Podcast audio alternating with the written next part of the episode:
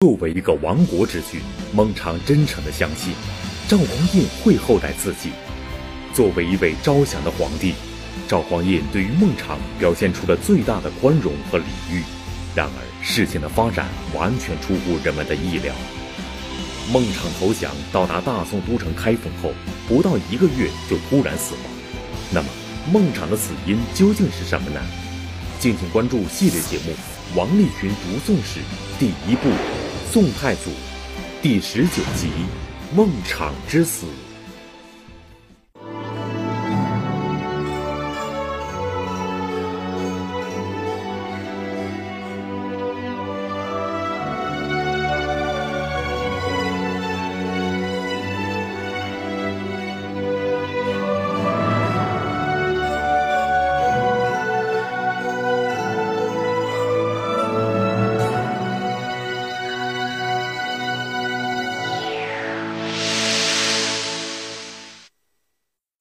元九百六十五年，赵匡胤派兵平定后蜀，后蜀皇帝孟昶响应赵匡胤的号召，千里迢迢奔赴京都。宋太祖赵匡胤以开阔的胸怀，热情接纳了远道而来的亡国之君孟昶及其随行。孟昶得到了一个亡国之君所能得到的最高礼遇和最高封赏。如不出意外，孟昶将会乐不思蜀。在京都了却余生。然而，令人倍感蹊跷的是，孟昶到达京城不到一个月，就突然死去了，时年四十七岁。而史书上的记载只有短短的三个字：“孟昶卒”。孟昶之死成为一个历史疑团。那么，孟昶之死的来龙去脉究竟是怎么回事呢？在这个事件的背后，赵匡胤又扮演了一个怎样的角色？河南大学王立群教授为您讲述系列节目《王立群读宋史》第一部《宋太祖》第十九集《孟昶之死》。因为我们前面几集一直讲赵匡胤对后蜀用兵，用了六十六天，把后蜀给灭了。到了乾德三年的正月初七，后蜀的皇帝孟昶。就接受了他的宰相李浩的建议，递了降表。到了正月十三号，大宋王朝派去平蜀的总指挥，这个人叫王全斌，他就代表皇帝接受了降表。孟昶在他的降表中间讲了。一个情况，三点要求。一个情况就是说，我这个家族很大，多少人呢？我这个投降的皇帝，我整个家族两百多口。这是他的家族。什么要求呢？三条。第一，我有一个七十多岁的老母亲，赡养老母。第二。我毕竟是后蜀的一个皇帝，那么我的祖宗的先人的陵墓得给我保存好。最后还提了一点，就说，呃，三国时代蜀国的那个后主刘禅，他投降的时候受封，还有那个南朝南北朝时期那个南朝最后一个皇帝，就是那个陈。宋齐梁陈那个陈，陈的最后一个陈后主陈叔宝，他投降隋王朝的时候，都受封了。那么我也希望能像那个蜀地的皇帝给那个陈叔宝一样，我也能得一个封号。就提了这么几点要求。王全斌看到这个降表以后，非常高兴。这说明他的平蜀的任务完成啊，所以王全斌马上把这个消息立即快马报到京城，报给赵匡胤。正月十九，王全斌带领大宋的军队来到了成都。成都是后蜀的京城。到了成都以后，后蜀的投降的皇帝孟昶举行了一个非常隆重的一个投降仪式。表示向大宋投降。王全斌也全权代表皇帝安抚了孟昶。但是孟昶并不放心，孟昶又采取了一个措施，专门派了他的一个弟弟，孟昶就一个弟弟，派他弟弟带了一封降书，亲自到北宋的京城开封，要给皇上赵匡胤第一道降这个降表。史书记载，孟昶派他弟弟到京城去。就四个字，叫奉表求哀。奉表就是送一个降表，求哀是请求赵匡胤一定要优待、可怜，不要对他们这个家族有什么迫害。在这个表中间，孟昶讲了一番非常动人的话。啊，他说：“我的先父。”因为后蜀就两代啊，两代就亡国了。他说：“我的先父呢，本来是封到西川去了，结果天下大乱，在那个形势之下，他最后称帝了。他称帝的时候，我年龄还小，我不懂。等我长大以后，我就稀里糊涂的跟着也当了皇帝。”按照孟昶那个表上的原话来说，叫“乖以小事大之礼，缺称藩奉国之诚”，我就稀里糊涂不知道，我就做了这么三十多年，结果呢还劳烦大国派兵来征伐。当然你们都是天兵天将啊，你们一来我一看就打不过去，所以我马上就降了。但是我想想我的过失，我心里头还是不踏实，所以，他派他的弟弟亲自到京城来，要从赵匡胤嘴里得一个实际的允诺。这样，孟昶的弟弟带了一份降书，二月十九号到达开封。史书记载，赵匡胤做了一个保证。赵匡胤说了八个字：“朕不食言，而无过虑。我说过的话，绝不会再再收回。你也不要过度担心，安慰孟昶。投降的皇帝，一般来说心里总是觉得最难保证的就是生命的安全。”这样，到了三月份，孟昶带领他的家属、家族啊和随从沿江东下，顺着长江，到达江陵，就今天湖北的江陵。赵匡胤接待的非常好，早就派人在江陵那儿等着，又安排在京城给他盖房子，给他盖了安居工程的房子。这边的话呢，派使在江陵。接待他，赐给他车马。四月初，孟昶和他的母亲到达襄汉，赵匡胤又派人到那儿去，还赐给他药、茶叶，送给他很多东西。五月十五号，孟昶到达开封南郊，到达开封了。当时的开封尹，开封尹就相当于开封市长。是谁呢？赵匡胤的弟弟赵光义。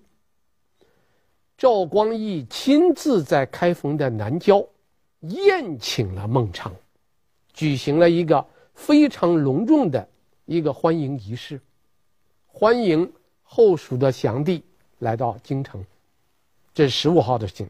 十六号，孟昶带着他的弟弟、两个儿子、宰相，一共三十三个人。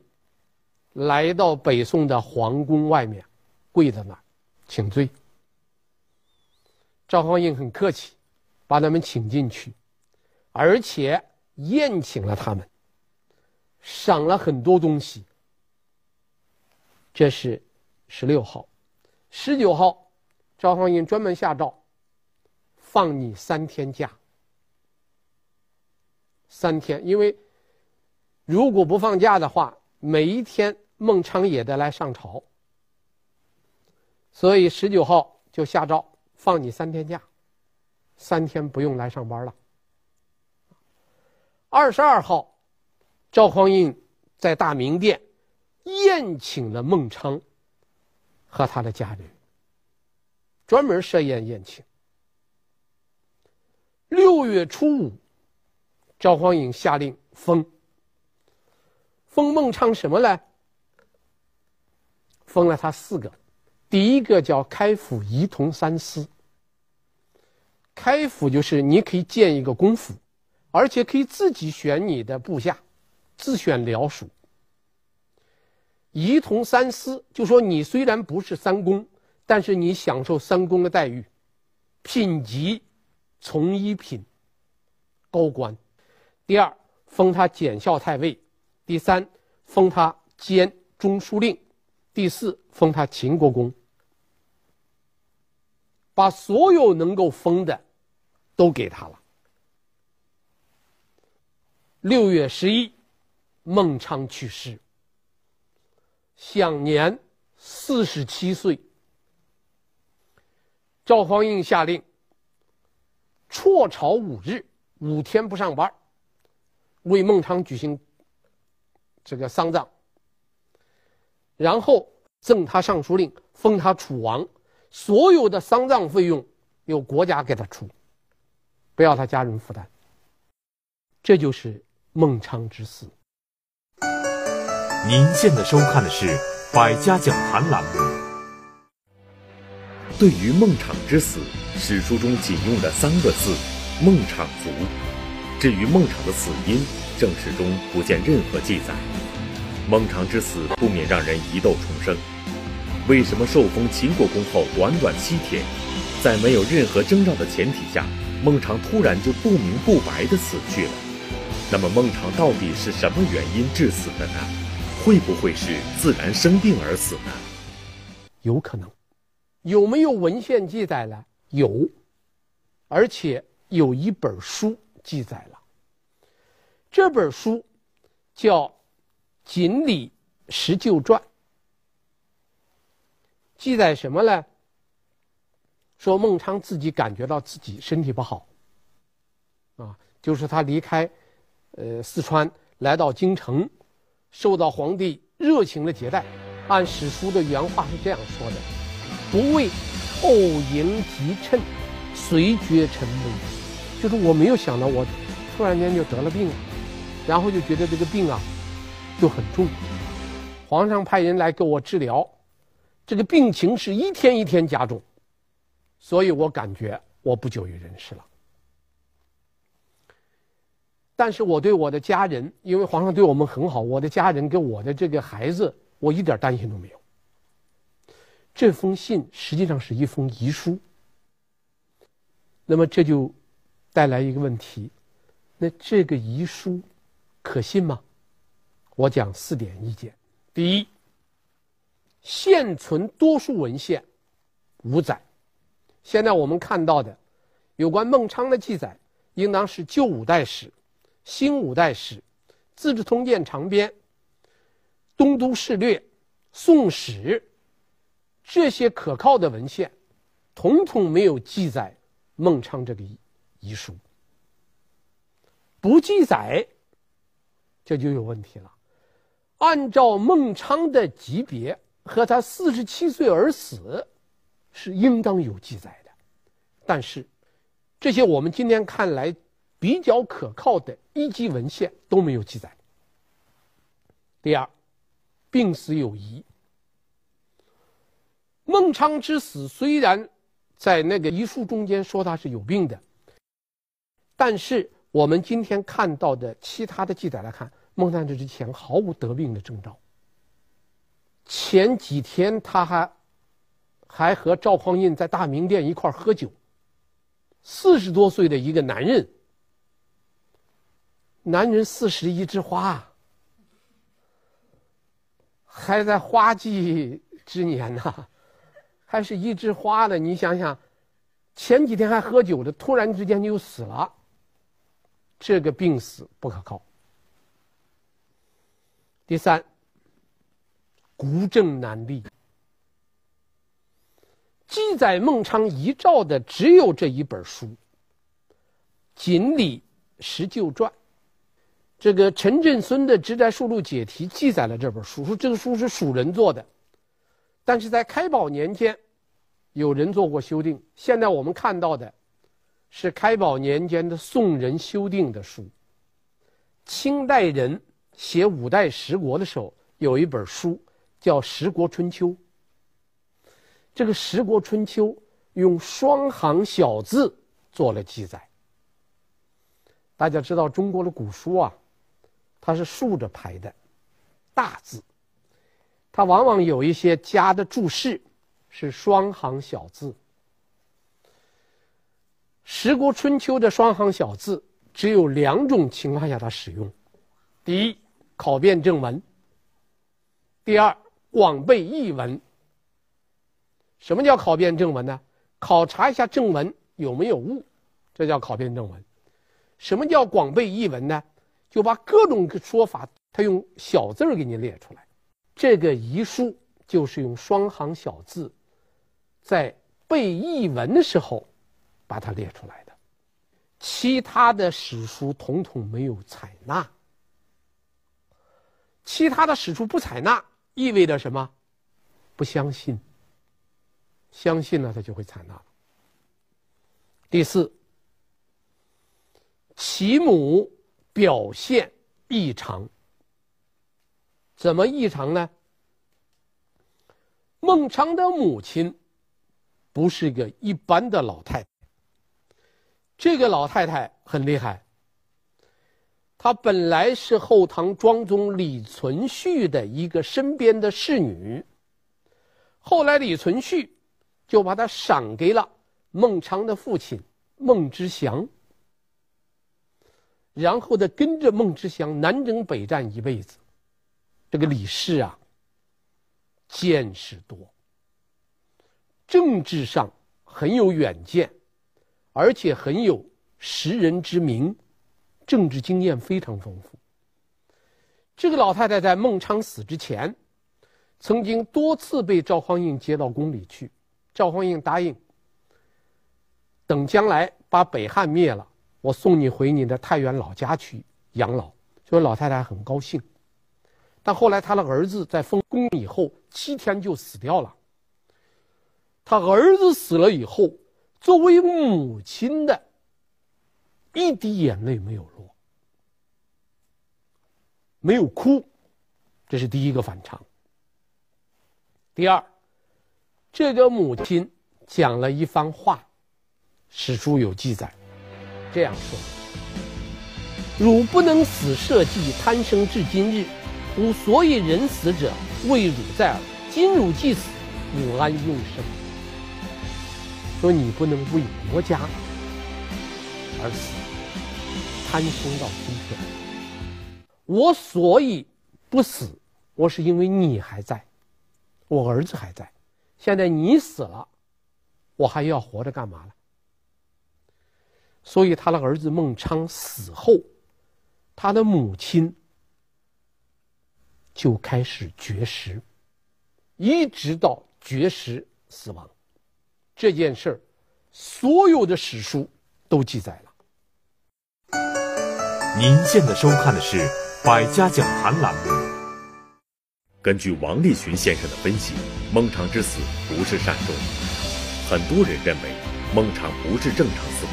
而是被赵匡胤害死的。在赵匡胤害死孟昶的众多说法中间，最有名的一个说法是，赵匡胤为了一个女人才害死了孟昶。那么，这是怎样的一个女人呢？这个女人，在中国历史上非常有名，不但在历史上有名，而且在文学史上也很有名。这个女人就是孟昶的一个贵妃。叫徐氏，徐贵妃。她有一个雅号，别号叫花蕊夫人。我们先解释什么叫花蕊夫人。古今中外，我们形容一个女人的漂亮，往往用鲜花来比喻，像花一样。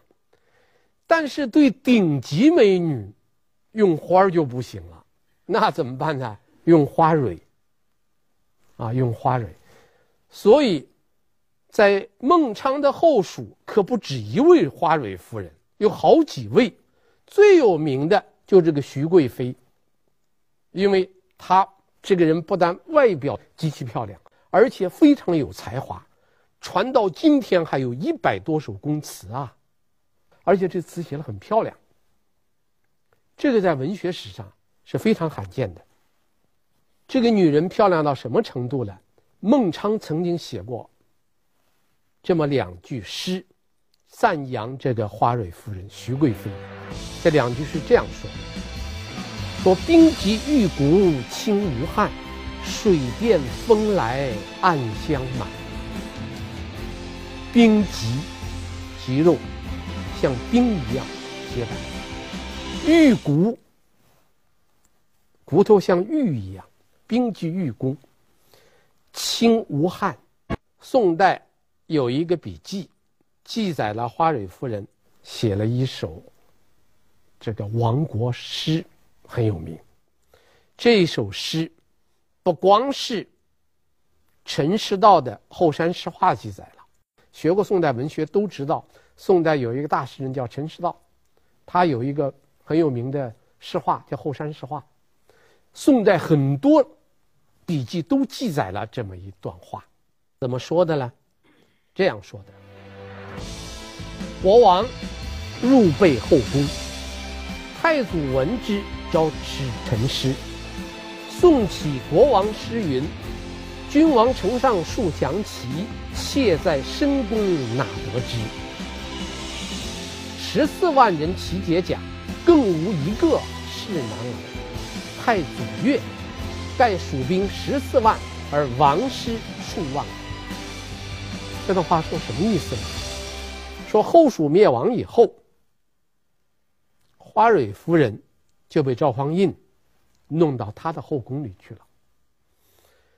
赵匡胤听说他能写诗，说：“你给我写一首诗吧。”他就写了四句。这四句诗就是写孟昶后蜀的灭亡。说君王城上数降旗，妾在深宫哪得知？君王在前面投降了，我在深宫我不知道。十四万人齐解甲，十四万楚兵全部降了，更无一个是男儿，没有一个人抵抗到。下面写的是太祖月，赵匡胤一看，赵匡胤高兴了。为什么呢？赵匡胤派去灭蜀的军队多少呢？北路军三万，东路军两万，一共派了五万人，十四万人全投降了。那这句话等于是吹捧赵匡胤的军队厉害的。而且赵匡胤和花蕊夫人的关系，不光有这一首诗和这一条文献记载，我们还有另一个文献。这个文献就比较可靠了，因为这个文献的作者不是一般的人，这个文献的作者是蔡涛。蔡涛是谁呀？蔡涛是蔡京的儿子。知道北宋史的人都知道蔡京，蔡京历神宗、哲宗、徽宗三朝做过宰相，他的儿子写了一部笔记，叫《铁围山丛谈》。在这个《铁围山丛谈》中间，记载了这么一件事儿：国朝降下西蜀，而花蕊夫人又随昌归公国。昌至，且十日，这遭花蕊夫人入宫中，而昌随死。什么意思呢？后蜀一灭亡，花蕊夫人跟着孟昶到了开封了。等赵匡胤。把花蕊夫人一招到宫里去，孟昶死了。把花蕊夫人入宫和孟昶之死联系到一块儿，什么意思啊？那不赵匡胤把人家老婆夺了，然后给人家丈夫害了，啊，就是这么一个意思。这叫什么？这叫怀色其罪。喜欢这个老婆的颜色，然后加了一个罪，就把她的丈夫给害了。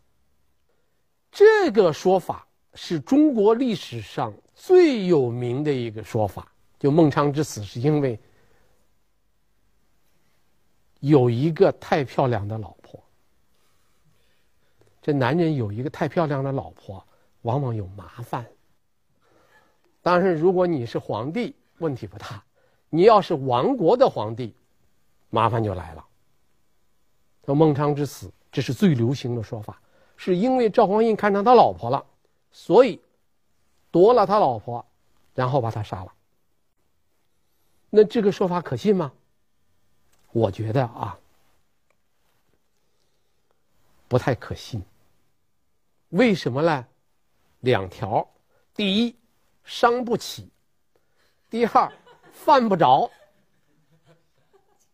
第一叫伤不起，为什么叫伤不起啊？你想想，赵匡胤刚刚灭了后蜀，还有好多没有灭的了，南唐、吴越、南汉、北汉。契丹，呃，这个辽、西夏那么多国家没灭，他要统一天下，犯得着为这一个女人把自己的名声给毁了吗？赵匡胤的名声可比花蕊夫人更金贵啊，所以叫自己这个名声伤不起。再一点就是犯不着。孟昶已经是一个投降的皇帝了。还用得着杀他吗？你不杀他，给他老婆公开的要走，他也不敢说个什么，还犯得着把他再害死，还落死一个夺了人家的老婆，害死人家的男人，多难听啊！所以我国觉得不太可靠。您现在收看的是《百家讲坛》栏目。刚刚建立大宋的赵匡胤正在筹划着统一大业，善待亡国之君孟昶。正好是一个样板工程，对于其他未统一的割据势力，具有招降纳叛的作用。赵匡胤不会捡了芝麻丢了西瓜，为了一个花蕊夫人而害死孟昶。但是孟昶的确是不明不白的死了。那么究竟是什么原因促使赵匡胤最终下定决心除掉孟昶的呢？我还。比较赞成学术界的这样一种看法：孟昶之死确实是赵匡胤害死的，但是不是仅仅因为花蕊夫人。我用的不仅仅，花蕊夫人是顺手牵羊的事儿。杀孟昶另有其因，什么原因呢？有这么几点。最重要的原因一条，形势所迫。为什么这样讲呢？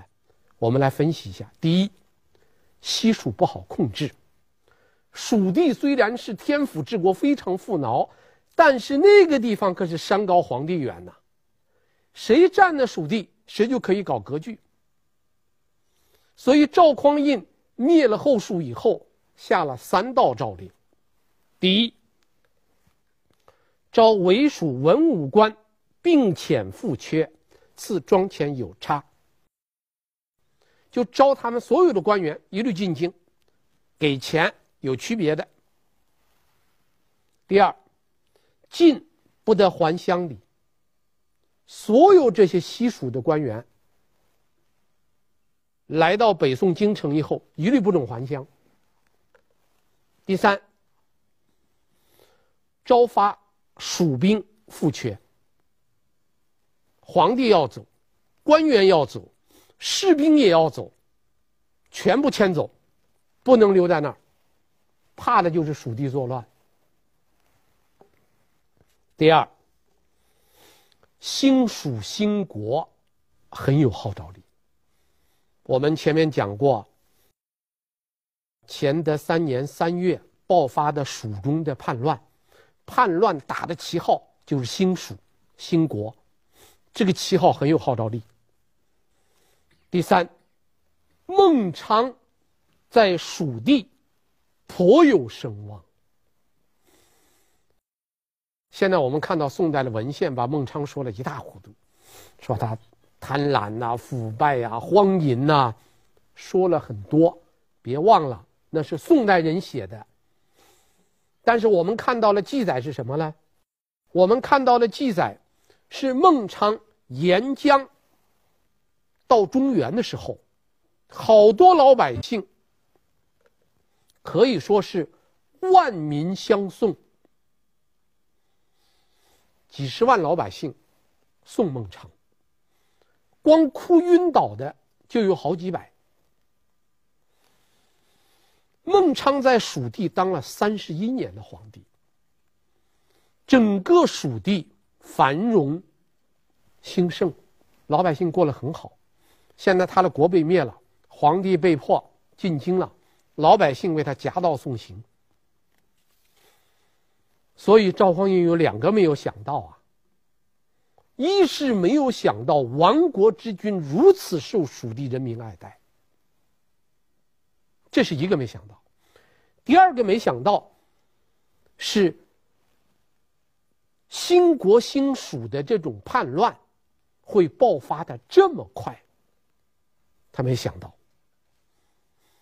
所以在赵匡胤的眼里，孟昶是个什么人呢？孟昶是蜀地百姓的精神领袖，是蜀地叛军的一面旗帜。赵匡胤一应当说是个有胸怀的人。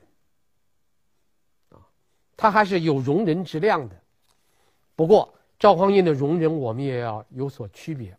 赵匡胤可以容小人，可以容失败之人，但是他不能容失败而不失势之人。听懂了吧？失败但是不失势，赵匡胤不能容。他原来。是打算优待孟昶的，显示他大国的胸怀，显示他这个政治领袖的风采。但是后来蜀地的叛乱，一下子折腾了两年，在叛乱爆发的高潮之中，孟昶来到了京城开封，所以赵匡胤不能容他了。赵匡胤要杀他，杀的目的是要把这个精神领袖给除掉，因为精神领袖的存在的确对赵匡胤是一种威胁，所以赵匡胤还是毫不留情的把他杀掉了。那这又带来一个问题：赵匡胤是怎么杀的孟昶的？大多数研究者认为，毒死，是毒死的。因为有文献记载，孟昶死前，赵匡胤请他吃过饭。我们还有一个记载可以做一个旁证。北宋灭了后蜀，后来又灭南汉，灭了南汉以后，南汉的皇帝刘长也投降了。有一次赵匡胤宴请百官，刘长先来。因为他是一个投降的一个皇帝啊，他不敢迟到啊，所以他提前来了。他一来，赵匡胤就赐给他一杯酒喝。这个皇帝捧着个酒杯不敢喝，吓得就哇哇大哭起来。捧着个酒杯，皇帝哭了，而且哭着还说了一番话。这个话说的很有意思，说臣承祖父基业，拒违朝廷。老王师治讨，罪故当死。陛下不杀臣，今见太平，为大梁不疑矣。愿言旦夕之命，以全陛下生辰之恩，臣未敢言此景。说我这个人很不识相，提臣复命，做了南汉的国君。那现在我投降了，我非常感谢你这个不杀之恩。但是你现在叫我喝这杯酒，我是绝对不敢喝。为什么呢？这个刘长在南汉当皇帝的时候，他曾经用毒酒杀了很多他手下的大臣。他用这毒酒不知道杀了多少大臣。现在人家赵匡胤拿着毒酒叫他喝，他吓哭了。结果赵匡胤说了一句话，他说：“我对所有的人都是推心置腹，你怎么能这样想呢？”赵匡胤说完，把那杯酒多从刘长的手里拿过来，一饮而尽，喝了，没事儿。那现在的问题是，刘长为啥不敢喝？有人推测，孟昶是被毒酒毒死的，刘长大概听到点风声，所以前面那个投降的后蜀的皇帝已经喝毒酒死了，后边南汉的这个皇帝又叫他喝酒，捧这个酒杯吓得嚎啕大哭，不敢喝。但这个酒真不是毒酒，但刘就这刘长吓死了。这绝这并不能证明孟昶是被毒死的，但至少说明赵匡胤说他对别人是推心置腹。按说你要对别人推心置腹，别人是会相信的。为什么你这么推心置腹，别人还吓得以为是毒酒呢？大概你的前面也做过点可能见不得人那些阴事儿。不管怎么说。后蜀的皇帝孟昶到京城不到一个月，正式封公七天死了。后蜀的动乱平定了，经过了两年的时间平定下来了。平定以后，赵匡胤面临的一个问题：我这个平蜀的问题，我要进行一个问责啊，我要表彰先进。我要惩治腐败，那么赵匡胤怎么样来处理这些伐蜀的将领呢？请看下集评蜀总结。谢谢大家。如何给平蜀将领论功行赏，让赵匡胤左右为难？以王玄斌为首的将士英勇善战，平蜀有大功。然而，他们在蜀地的胡作非为，激起叛乱，又有大过。那么？谁将为蜀地叛乱负责呢？赵匡胤赏罚将士的标准又是什么呢？敬请关注系列节目《王立群读宋史》第一部《宋太祖》第二十集《评书总结》。